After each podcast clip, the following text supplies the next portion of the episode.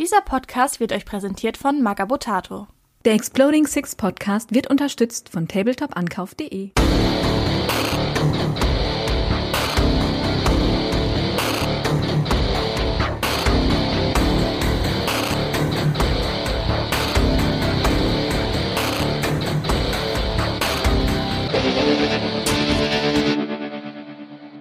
Herzlich willkommen zu einer neuen Ausgabe des Dyson Duty Exploding Six Podcast. Ich bin wie immer euer Host Kenny Trash und habe meine beiden Co-Hosts dabei, der Money. Hallo zusammen, schön, dass ihr wieder reinhört. Und Victory. Aloha. Wie immer werden wir mal heute wieder über die aktuellen Entwicklungen im Warhammer 40k reden. Also aktuell sind das dann die News betreffend der zehnten Edition, die im Sommer erscheint. Wann genau weiß man noch nicht, aber auf jeden Fall im Sommer. Wir sprechen kurz über News unser eigenes Projekt betreffend und dann werden wir hinten raus auch nochmal einen kurzen Bericht haben über die zweite Runde unseres Teams in der deutschen Warhammer 40k Teamliga da werden die Jungs dann mal erzählen, wie die Spiele da so für sie liefen. Ich würde sagen, wir steigen ein mit den News zur zehnten Edition. Manni, was gibt's denn da seit der letzten Podcast-Folge für neue Teaser, für neue Informationen, was sich ändern wird, etc.? Oh je, das ist jede Menge. Ich glaube, da haben wir auch gar nicht den Rahmen jetzt für das alles im Detail zu besprechen. Wir haben von GW-Seite eigentlich jeden Tag, außer jetzt sonntags, neue Informationen. Also die Fraktionen werden nach und nach jetzt abgebildet. Die kriegen in der Regel immer so, ja, so zwei Datasheets oder so und dann ein, zwei Starter-Gems und in der Regel dann auch so Armee-Sonderregeln, die dann mal angeschnitten werden, beziehungsweise die stehen schon im Klartext da. Also das heißt, wir wissen von jeder Fraktion, die jetzt schon dran kam, zumindest grob was. Also zum Beispiel Tyranniden, Admesh, so Ritas, Space Marines, um jetzt so einige zu nennen, World Eaters, Dämonen und sowas auch schon. Und das sieht auch aktuell eigentlich ganz cool aus. Ich kann ja zum Beispiel mal auf diese Doritas so als Beispiel eingehen. Also wie gesagt, jetzt nicht im Detail. Die behalten zum Beispiel ihre Miracle Dice. Also es funktioniert eigentlich ähnlich wie vorher. Das heißt, ich kann die jetzt einsetzen, weiterhin für einen statt einen Roll zu werfen. Aber sie sorgen dafür, dass die Mechanik ein bisschen einfacher wird. Also man hat jetzt zum Beispiel nicht mehr, man kann auch zwei Würfel bei einem Charge nehmen oder so, sondern es ist immer genau ein Würfel. Das finde ich grundlegend auch gut, weil diese Autocharts basteln, weiß ich nicht, das ist schon okay, wenn man das stark beeinflussen kann. Das reicht eigentlich aus und es macht den Regeltext einfach verständlicher. Und dafür haben wir jetzt viel mehr Möglichkeiten, an diese Würfel dran zu kommen. Zum Beispiel kommt da auch nicht mehr sowas wie, ja, am Ende der Phase prüfen, ob Bedingung erfüllt ist oder so, sondern ja, wenn eine Einheit von dir stirbt, dann kriegst du Miracle Dice. Ist einfacher zu spielen, läuft, glaube ich, alles ein bisschen schneller, ein bisschen entschlackt. Und Sie haben, das muss man sagen, für die Standardeinheiten oder Battleline oder wie man sie jetzt nennt, eine ganz gute Lösung gefunden. Das zeichnet sich jetzt auch bei jeder Faction ab, dass wir Fähigkeit kriegen, die die in der Regel haben, wenn sie auf einem Missionszielmarker sind. Zum Beispiel die Sororitas, die dürfen einmal ein Wunder extra machen, also das, was sie vorher hatten, wenn sie ihr, ihr, naja, ihr Relikt, ihr Ordensrelikt da dabei hatten. Wie nennt sich das? Irgendwas mit Imperialis. Ihr wisst, was ich meine. Diese Standarte, die sie dann mit sich rumtragen. Und du kriegst halt jetzt, wenn die auf einem Marker stehen, in der Command Phase ein extra Miracle Dice. Das heißt, es wird sich zukünftig auch lohnen, die mitzunehmen und einfach dahin zu stellen. Die machen was für die Armee. Und so ist es eigentlich auch immer, dass die Regeln irgendwie die Armeesynergie oder das, was die Armee macht, so ein bisschen vorantreiben. Ne? Dass es halt irgendwie sinnvoll ist, eine Standardeinheit zu nehmen, auf den Marker zu stellen und da profitiert so der Rest so ein bisschen von. Und das finde ich schon ganz cool. Das ist eigentlich eine gute Lösung, weil wir haben uns ja alle gefragt, ja, wenn wir keinen Armee-Organisationsplan mehr haben und alle haben diesen OPSEC-Wert, auch wenn er bei Standardeinheiten so ein bisschen höher ist, warum nehmen wir die mit? Ja. Und das gefällt mir eigentlich ganz gut. Ist eine coole Änderung. Finde ich auf jeden Fall elegant gemacht, um die weiterhin relevant zu halten. Ich bin schon gespannt drauf, was die den Eldergardisten geben. Die haben ja im Prinzip schon so eine Regel. Die kriegen ja 1er Rewalls auf Hit, glaube ich, oder so. Derzeit. Ja, ja, aber eben auch nur, wenn die was targeten auf dem Objective oder wenn sie selber auf dem Objective sind, je nach Einheit. Und ich bin mal gespannt, was die dann in der neuen Edition kriegen im Zuge dieser, dieses Regeldesigns. Kann mir schon vorstellen, dass man die dann spielt. Fände ich cool, weil eigentlich mag ich Gardisten. Ist eine gute Chance, ne? jetzt so Einheiten, die nicht so viel gespielt wurden, auch mal wieder ein bisschen relevanter zu machen. Und vom Gefühl her, also nach dem, was andere Einheiten so für Boni kriegen, wenn sie auf dem Marker stehen oder einfach da sind, also ich rede jetzt weiterhin von Standardeinheiten, müsste das mehr sein, wie Rerolls 1 steht auf dem Marker. Es könnte sein, dass sie das kriegen und noch was anderes. Das halte ich für wahrscheinlich. Also es war bis jetzt schon immer echt sinnvoll, sag ich mal. Ne? Also die meisten Standardeinheiten waren jetzt eigentlich auch ganz gut. Das Abmesh heute, das hat mich bisschen enttäuscht, lag aber nicht an den Fähigkeiten, sondern die haben wie die Wotan halt ein BF von 4 Plus gekriegt, haben nur noch einen 5er Rüster statt ein Vierer und ein Sechser Invul statt ein Fünfer. Das sind insgesamt halt so weitreichende Veränderungen, dass man halt schon sagt, okay, also ob ich die jetzt auf den Marker stelle, aber da war es ja andersrum. Die wurden vorher jetzt sehr viel gespielt. Man hat dann da teilweise zweimal, dreimal 20 von gespielt. Und die brauchten jetzt nicht eine Fähigkeit, damit die noch häufiger auf die Platte kommen. Ich glaube, da versucht GW wirklich die Sachen, die sehr viel Zeit auf der Platte hatten, ja, eher so ein bisschen zu nerven oder sag ich mal ein bisschen runter zu machen und die die das einfach mal verdient haben, auch wieder ein bisschen zu pushen. Machen wir uns nichts vor, da kann man auch wieder neue Eldergardisten verkaufen. So, ne? so, ganz, so ganz doof ist es nicht. Aber unterm Strich läuft es darauf hinaus. Ne? Also ob man das jetzt aus dem Hobbyaspekt betrachtet und toll findet, dass man mal Eldergardisten oder Sturmgardisten hinstellen kann, dafür werden andere Sachen da ein bisschen abgestraft. Also das sehe ich beim Admesh zum Beispiel nicht mehr so, dass du da die großen Ranger-Plops hinbaust.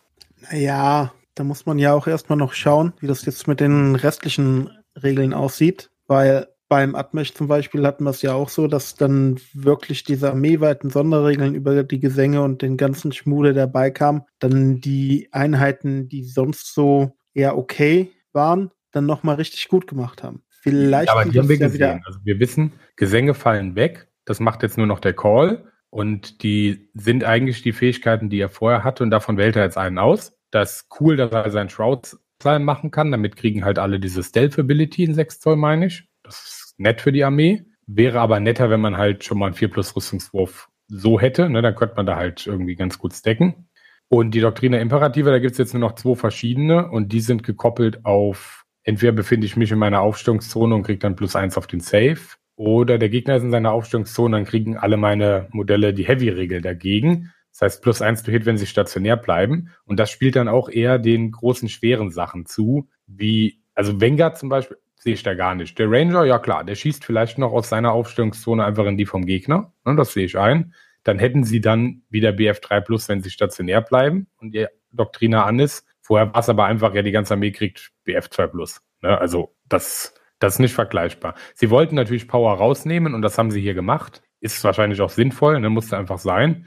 Dafür haben wir so Sachen wie diesen Omnispecs, der Deckung ignoriert, das integriert. Das steht einfach auf dem Datasheet. Und das ist auch oft so, muss man sagen. Ne? Also wie bei den Soros, dass sie dieses extra Wunder immer dabei haben. Du musst jetzt oft nicht mehr irgendwelche extra Upgrades kaufen. Und es ist auch egal, wie du es zusammenbaust. Die Einheiten haben das dann einfach. Ne? Also zum Beispiel hat der Skitari Leader jetzt immer eine Skitari Leader Nahkampfwaffe. Die hat ein Profil und da kann ich dann ein Schwert oder ein Streitkolben oder was dran bauen, je nachdem, wie ich Bock habe. Also wir haben nicht mehr dieses, oh, jetzt ist das besser, jetzt muss ich den Arm wieder absägen. Ne? Kann man jetzt gut oder schlecht finden. Also viele Waffen bleiben uns auch einfach erhalten in ihrem Profil. Es ist nicht so, dass es immer egal, was, was das Modell in der Hand hat, was wie sie weg ist. Aber bei manchen Sachen, wo es so ein bisschen trivial ist, da haben sie es gestreamlined, kann man sagen.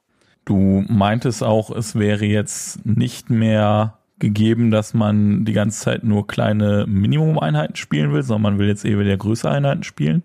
Jein, das trifft zum Beispiel auf die Soritas klar zu, weil die jetzt das haben, was vorher Martyred Lady war. Also plus eins to Hit, sobald eine Einheit ein Modell verloren hat. Das ist nice, weil dann gehen die von BF3 plus auf 2 plus. Außer manche Waffen, schwere Waffen, bei denen zum Beispiel treffen jetzt zukünftig immer nur auf die 4. Und sie sagen zusätzlich noch, wenn die Einheit unter halber Sollstärke ist, kriegen die noch alle plus eins to Wound. Das ist halt richtig heftig. Klappt nur beim Fünfer-Trupp nicht gut. Ne? Also, wenn der Gegner da drauf schießt, dann ist die Wahrscheinlichkeit groß, ein Modell tötet oder drei, wobei dann ja auch nur noch zwei profitieren würden. Deswegen sehe ich da schon größere Einheit. Muss nicht unbedingt Pflicht sein, kommt trotzdem noch aufs Konzept an. Aber dieses, ich mache auf jeden Fall MSU mit 22 verschiedenen Einheiten, das sehe ich jetzt nicht mehr automatisch gegeben. Und ich glaube, das tut dem Spiel auch gut. Das ist aber jetzt so Ruida-spezifisch oder zeichnet sich das durch alle Factions bisher durch ab? Äh, auch bei anderen. Also zum Beispiel habe ich beim Astra Militarum jetzt wieder, dass ich wieder die 20er-Trupps machen kann. Das ging ja vorher nicht mehr. Und da ist es sogar so, dass die beim 20er-Trupp dann zwei Sergeants da drin haben, die dann auch Waffenoptionen haben und so. Das heißt, das Wild. ist auch gar nicht so doof. Und vor allem schließe ich ja Charaktermodelle an, um irgendwie Buffs zu verteilen an der Einheit. Und das ist dann halt auch bei so Astra Militarum oder anderen Widerstand 3 Völkern, könnte ich mir auch bei Guardians oder so, bei Elder vorstellen, wieder interessant, weil der Buff dann halt einfach multipliziert wird. Ne? Dann, wenn ich eine größere Einheit spiele, dann haben halt auch mehr was davon. Ja, gut, auf der anderen Seite gibt es ja auch wieder jede Menge Charaktere, die einfach Auren mitbringen. Da muss man halt mal gucken, in welchem Ausmaß das Ganze interessant ist. Aber generell kann man das bestimmt in einigen Armeen sehen. Ja, ja, ich glaube auch nicht, dass das immer so sein wird. Aber es gibt halt jetzt wieder Gründe, größere Einheiten zu machen, ne? wegen angeschlossenen Charakteren oder bestimmten Boni oder sowas, die sich dann auf große Einheiten auswirken. Das hatten wir in der letzten Edition ja auch, dass du einfach einen Bonus an eine bestimmte Einheit gegeben hast und dann nur die profitiert hat. Das hat auch nicht dazu geführt, dass ich immer 10er Retributor-Trupps gespielt habe oder 20er Soro-Trupps, weil der Bonus nicht groß genug war. Aber wenn das armeeweit so ist, ne, dass ich immer sage, ja, es gibt einen bestimmten Bonus, wenn ich Verluste habe oder so, ja, dann werde ich das halt machen. Ne? Also das ist schon interessant dann. Da bin ich dann mal wirklich gespannt auf das gesamte Design des gesamten Spiels, weil zum Beispiel momentan gibt es ja einfach auch viele Sachen, die immer sagen, zum Beispiel, ja, jede Einheit hat einmal pro Runde einen Reroll oder so. Das müsste ja dann eigentlich auch wegfallen, wenn man dieses viele kleine Einheiten unterbinden will. Ne? Also zum Beispiel bei Utwe derzeit macht es einfach Sinn, drei einzelne Warwalker zu spielen oder so, weil die dann alle jeweils einen Reroll pro Turn haben. Und das macht halt keinen Sinn derzeit, sechs Warwalker in einer Minute zu spielen. Was ich daran allerdings wieder kritisch sehe, ist natürlich, dass es dadurch auch automatisch wieder in eine Richtung geht, ja, mh, hm, wenn du sinnvoll irgendwie Banshees spielen willst oder whatever, dann brauchst du aber mal zehn Banshees in einem Trupp, musst du direkt wieder zwei Packungen kaufen für einen Trupp. Banshees sinnvoll spielen, sind direkt wieder fast 100 Euro für einen scheiß Trupp, ne? Muss man ja auch mal Kritik anbringen bei sowas. Aber wenn die unterm Strich die gleichen Punkte kosten, ist ja egal, ob du zwei Fünfer oder eine Zehner spielst. Also ich weiß, was du meinst. Wenn du mehrfach wirklich große Einheiten brauchst, kaufst du vielleicht auch insgesamt häufiger die gleiche Einheit. Aber ja, gut, das, das müssen wir dann mal sehen. Ich glaube auch nicht, dass es bei allen Einheiten so sein wird, dass du die groß spielen willst. Aber es ist eben auch nicht mehr automatisch so, dass du möglichst viele kleine Einheiten mitnimmst. Diese ja. Einzel-Rerolls sind schon weniger geworden. Also das sehen wir schon beim Admesh zum Beispiel. Ja, und beim Admesh haben wir auch was gesehen. Und zwar das Red Bombardment, was einfach sagt, entweder ist deine komplette Armee battle-shocked oder die Einheiten, die es nicht sind, die kriegen halt alle W3 Mortal Wounds auf die drei. Und wenn du da halt viele kleine Einheiten hast, dann sind das natürlich sehr viel Ver mehr Verluste, die da rumbeikommen können, als wenn du halt, keine Ahnung, 6 20er Blobs oder so da stehen hast. Das ist Tatsache auch, glaube ich, mal ein Stratagem, was wir mal kurz mal ausführen müssen, weil diese Bombardements waren früher immer Kacke. Das war halt irgendwie immer so, ja, bezahlt 2 CP und passiert halt eh nichts. Das ist eine Atombombe, die ich auf die Aufstellungszone vom Gegner werfe. Bombardementphase, das, was Timo gerade beschrieben hat, ne, dann müssen sie entweder Schutz suchen oder bleiben draußen. Wenn sie Schutz suchen, genau, sind die automatisch halt Battle Shock. Das heißt, die halten auch ihre Objectives nicht mehr und so, ne? Also auch so, so den Homemarker und so. Oder die werden halt verstrahlt und kriegen Movos. Und dann gibt's in Runde zwei, drei, vier und fünf, also in allen weiteren Runden quasi Fallout-Phasen, wo die gegnerische Armee weiter Movus kriegt über das ganze Spiel. Also es ist halt wirklich so, what? Also da willst du wirklich kein MSU gegen spielen. Ich weiß nicht, wie ich dir das sagen soll, aber das ist kein Stratagem, das ist einfach Detachment Rule. Oh, Entschuldigung. Ja, du, du machst es einfach so. Ja, gut. Ich hätte es aber auch für ein CP gekauft, wäre auch okay gewesen. Das klingt ziemlich wild. Ich bin gespannt drauf, wie das wird. Ich muss mal gucken. Jetzt müssten doch langsam auch mal Elder dran sein mit ihrem Spoiler, oder? Ich bin da gespannt drauf. Ich will wissen, was Morgen. die kriegen. Ja. Morgen. Genau. Uh, verdammt. Einen Tag zu spät für die Aufnahme. Ja, gut, vertagen wir einfach und machen wir morgen. Das klappt leider nicht, aber gut.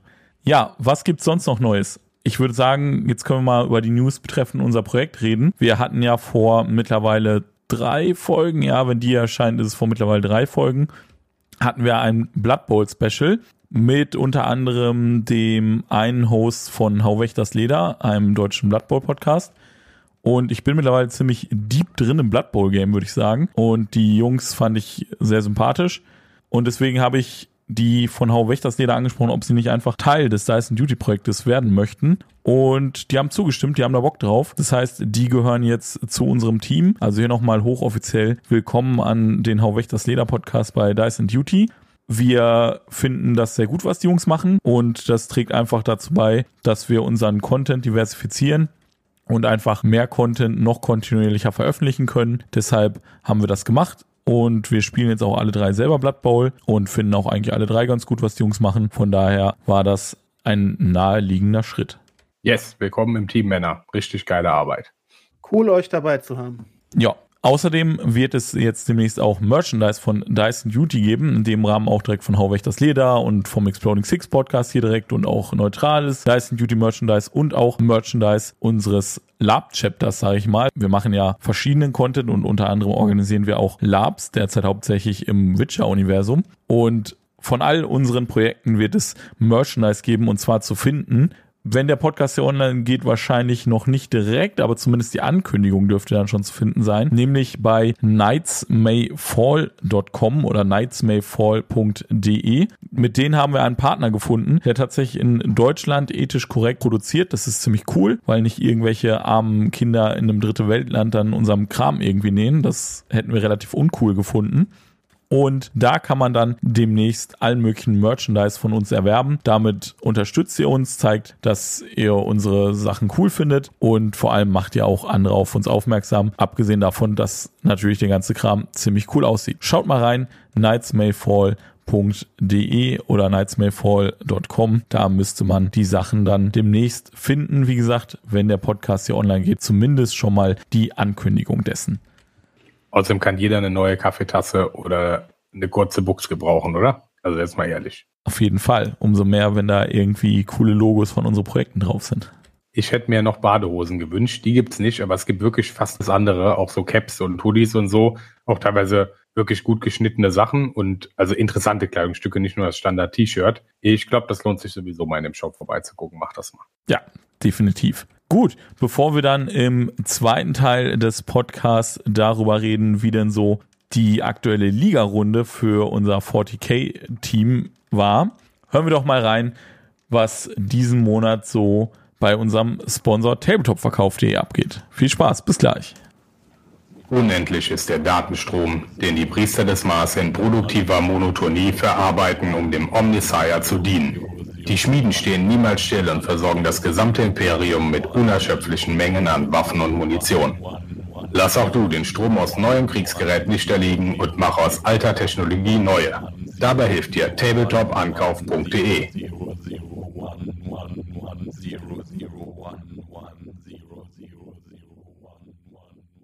So, und da sind wir wieder. Jetzt wird's spannend, denn jetzt erzählen der Money und Victory uns, wie denn ihre nächste Liga-Runde der 40k Team Liga von, ich darf nichts falsch sagen, Target Priority ablief. Yes, vielleicht steige ich direkt mal ein, weil ich als Captain natürlich in der Vorbereitung ein bisschen intensiver ähm, mich auseinandersetzen musste, denn wir haben bei unserem ersten, bei unserer ersten Runde, die eigentlich die zweite Runde war, weil wir den ersten Jahr freilos hatten, nicht so viel Mühe vorab in die Pairing- bzw. Matchmaking-Analyse gesetzt. Das haben wir diesmal ganz anders gemacht. Wir haben diesmal jede einzelne Eventualität einmal durchgespielt. Also jeden einzelnen Steller quasi, also die erste Verteidigerposition. Ich weiß jetzt nicht, wer alles was damit anfangen kann, aber findet man im Rules Package der WTC. So machen wir das Pairing auch, wie die das da machen. Und da muss halt jedes Team am Anfang einen Spieler quasi verdeckt vorsetzen und die werden dann gleichzeitig aufgedeckt. Das andere Team gibt dann halt zwei Karten oder halt zwei Spieler und daraus wählt man dann einen aus, der gegen seinen Steller spielt. Und deswegen gibt's halt viele Eventualitäten dabei. Wir wussten, dass wir den Michael mit Dämonen vorpaaren, aus Gründen. Wir entschieden, nachdem wir halt unsere Matrix analysiert haben. Also wir haben so Farbcodes, habe ich glaube ich letztes Mal schon erklärt, je nachdem, wie gut wir glauben, dass ein Match ist. Und da trägt sich jeder in der Tabelle ein und dann kann man das so ein bisschen, ja, visuell darstellen, wie gut so ein Match aussieht, wie gut wir das spielen können, wer das nehmen kann und wer nicht. Das heißt, wir wussten, unser erster Steller ist der Dämon, aber der Gegner hatte ja fünf verschiedene Möglichkeiten für den ersten Steller und es gibt dann nachher auch noch einen zweiten. Das heißt, da muss man schon ein paar Varianten durchspielen, um dann gucken, was wahrscheinlich ist. Dann ist eine Sache passiert, da haben wir vorher doch drüber gewitzelt. Ne? Da sagst du, ja gut, jetzt haben wir hier alle Wahrscheinlichkeiten durchgerechnet. Aber wir gehen ja immer davon aus, dass der Gegner die gleiche Matrix hat wie wir, dass der Match genauso einschätzt oder ähnlich und dann Entscheidungen trifft, die wir logisch finden. Und dann hatten wir einmal die Situation, da haben wir dann Astra Militarum und Custodes auf die Orks gelegt. Das heißt, da konnte unser Gegner, Gegner dann wählen und wir dachten vorher so, ja gut, der Orkspieler weiß bestimmt, dass Astra Militarum nicht gut für ihn ist. Dann werden die das nicht wählen, dann wählt er den Custodes, das Match wollen wir auch lieber haben und das Astra Militarum wird dann gegen was anderes gepaart nachher. Ja, und dann haben die halt Astra Militarum genommen. Und damit ein Match, wo wir dachten, das ist voll schlecht für die. Ist auch passiert. Also das Astra Militarum hat dann auch gegen die Orks gut gewonnen. Dadurch musste unser Custodes aber nachher gegen Imperial Knights und hat das halt sehr hoch verloren. So, und das war so das Einzige, was im Matchmaking nicht gut geklappt hat. Ansonsten war die Vorbereitung mega gut und wir haben insgesamt gute Spiele gehabt, muss man sagen. Ähm, vielleicht gehe ich da einmal kurz drüber. Wir haben dann gespielt Custodes gegen Knights, Orks gegen Astra Militarum, Sororitas, also meine Sororitas gegen Iron Hands und Timos Black Templar haben gespielt gegen die Necron. Ah ja, und die Chaos-Dämonen vom Michael haben gespielt gegen die Wotan. Ja, das waren so die Matches. Und die waren insgesamt, ich glaube, es waren drei grün, eins war gelb, eins war orange. Also ich wollte eigentlich nicht so gerne gegen Iron Hands spielen, aber zu meinem Spiel komme ich gleich noch. Vielleicht, Timo, fängst du erstmal an, von deinem Erlebnis zu berichten, damit ich hier keinen epischen Monolog halte. Ja, also ich habe gegen den Necron-Spieler gespielt. Erstmal vorweg, das war ein sehr angenehmes Match, so von Spieler zu Spieler. Und ich hatte richtig viel Spaß dabei gehabt. So richtig korrekt hatte ich das alles allerdings nicht eingeschätzt. Ich hatte gedacht, meine Liste käme besser mit denen zurecht. Gespielt hat er nämlich eine Dynastie, die allen seinen Modellen, bis auf so ein paar einzelne Dinge OPSEC gegeben hat. Und es war ein bisschen tricky. Viele Scarabs waren drin, viele Templates waren drin und zwei große Einheiten Scorepack Destroyer. Und ich dachte, diese Destroyer würde ich einfacher aufmachen. Ja, das war ein bisschen sehr swingy und in einer Runde habe ich eine Einheit von denen sehr einfach aufgemacht und in der nächsten Runde haben die eine Einheit von mir sehr einfach aufgemacht. Aber am Ende bin ich mit einem knappen Sieg davon gekommen. Mit 12-8 oder so, ne? Ja, genau, 12-8 oder 11-9. Ich bin mir jetzt nicht mehr sicher. Ne? Aber Sieg ist ein Sieg, war ein schönes Spiel. Sehr positiv von meiner Seite. Ja, manche Dinge muss man sich auf der Platte auch angucken. Also so Theory Crafting ist eine Sache. Ne? Man spricht das dann vorher durch und überlegt und so. Wir haben auch im Team viel gesprochen darüber. Aber man muss es dann auf der Platte auch mal sehen. Ne? Und klar, wenn bei den Necron hier die Reanimationsprotokollwürfe mal gut laufen oder so und auf einmal dann so eine Einheitsgarabelle, wo du so denkst, so ja, die haust halt locker weg, auf einmal dann da wieder ein Schwarm oder zwei wieder aufsteht oder so und dann irgendwie so gefühlt gar nichts mehr ist. Oder bei den Scorpex geht das ja genauso. Dann kann sich das schon mal so ein bisschen wie Kämpfen gegen Windmühlen anfühlen, ne? Ja, zum einen entscheiden ja, wie du schon sagst, immer gerne die Würfel da auch stark drüber. Und zum anderen war es das erste Match überhaupt für mich so gegen Necron. Ja, das nächste Mal habe ich ein bisschen mehr Respekt vor denen. Und da weiß ich, dass das Match nicht so ganz grün für mich ist. Eher so grün-gelb. Ja, gut. Ja, insgesamt, das haben wir, glaube ich, noch gar nicht gesagt. Ne? Also die Bedburger Tabletop-Freunde waren ja bei uns zu Gast. Alles angenehme Menschen. Also es war einfach eine Atmosphäre. Wir waren so ein bisschen über das Haus verteilt. Ne? Also von Werkstatt über Wohnraum bis Dachboden und sowas, überall die Platten. Aber ich habe jetzt nicht das Gefühl gehabt, dass sich jemand gestört hat. Und ich hatte dann das Iron Hands Matchup in der Werkstatt. Das war rustikal. Am besten hätte ich noch Atmesh gespielt, das hätte richtig gut gepasst. Habe ich aber nicht.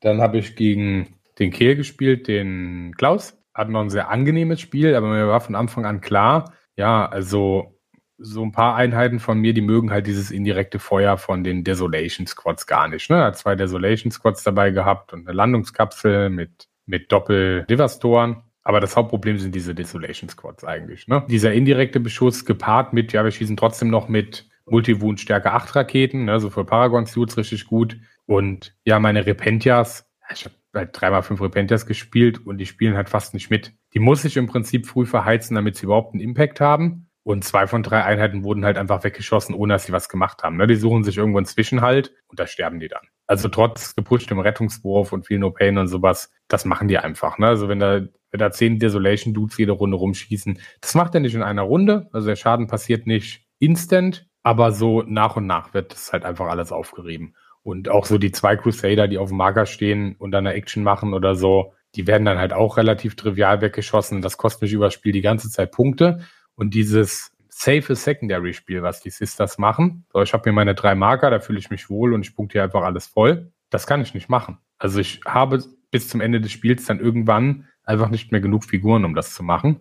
Die sind ihm auch ausgegangen. Also mein and Short schießt ja gut. Ne? Also seine Gladiator-Panzer oder sowas. Ne? Also wenn die irgendwo rausgucken, dann schieße ich halt ab. Das ist nicht so das Problem. Und auch die Desolation Squads haben die fünfte Runde nicht gesehen. War schon nachher alles tot. Aber Ja, unterm Strich habe ich nachher 9 zu 11 verloren, war mega knapp, waren irgendwie paar Punkte Differenz. Letztendlich liegt das bei der Mission, die wir gespielt haben, Tide of Conviction, halt auch daran, wer anfängt. Ne, also bei so einem knappen Match. Und ich musste halt anfangen, habe natürlich direkt einen Panzer rausgeholt, das ist schön. Aber das ist halt die Mission, wo du am Ende des Spiels drei Punkte kriegst für jeden Marker auf der gegnerischen Spielfeldseite, die du hältst. Wenn du da einen Nachzug hast, dann stellst du Schalter drauf, wenn man es clever macht. Und das hat der Klaus schon gemacht. Er hatte schon noch Einheiten in der Rückhand, wo er dann halt in der letzten Runde sich die Marker sichern konnte. Dann gewinnt man das. Ne? Und muss ich sagen, mega spannendes Spiel. Ich habe auch nicht eingeschätzt, dass ich das gewinne. Ne, ich habe gesagt, das kann so oder so ausgehen, aber wahrscheinlich hole ich da keine Punkte.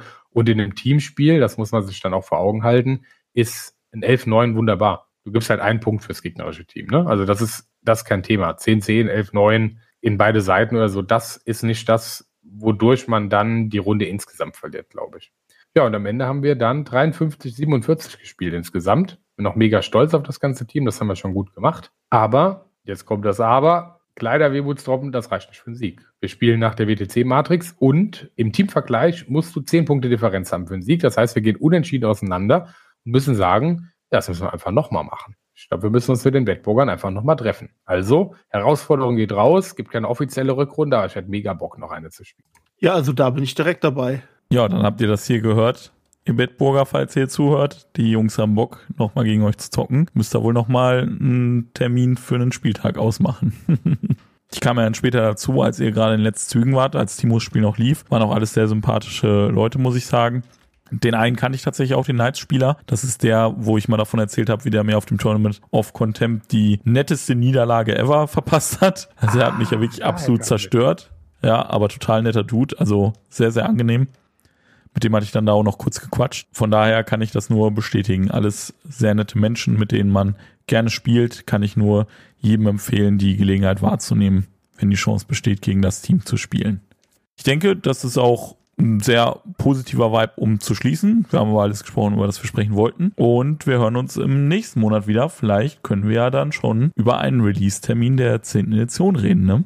Auf jeden Fall. Es rückt alles beständig näher. Halt, Moment, ich glaube, das gab's schon. Ja, 26.06. oder so kann das sein. Irgendwie sowas. Also ist die nächste Folge kurz vorm Release der 10. Edition wahrscheinlich. Da ist der Hype-Train halt schon voll dabei, ne? Da fahren wir schon mit, mit 380 ins äh, neue Zeitalter. Ja, also im Juni soll es rauskommen. Yes. Äh, nee, wir fahren nicht mit dem Zug, wir fahren mit einem Hype Reno. Ne? Fahrzeuge werden gut. Ich hätte gerne einen Land Fortress. Ja, wegen mir. Ja, ja, gut. Aber die Zwerge, die treffen auch alle nicht mehr gut. BF4. Ja, aber guck mal, die haben so schöne Kuppeln, da kann man wenigstens gescheit rausgucken. Ja, okay, sehr schön. Gut, in diesem Sinne. Schaltet auch beim nächsten Mal ein, wenn es wieder heißt Exploding Six.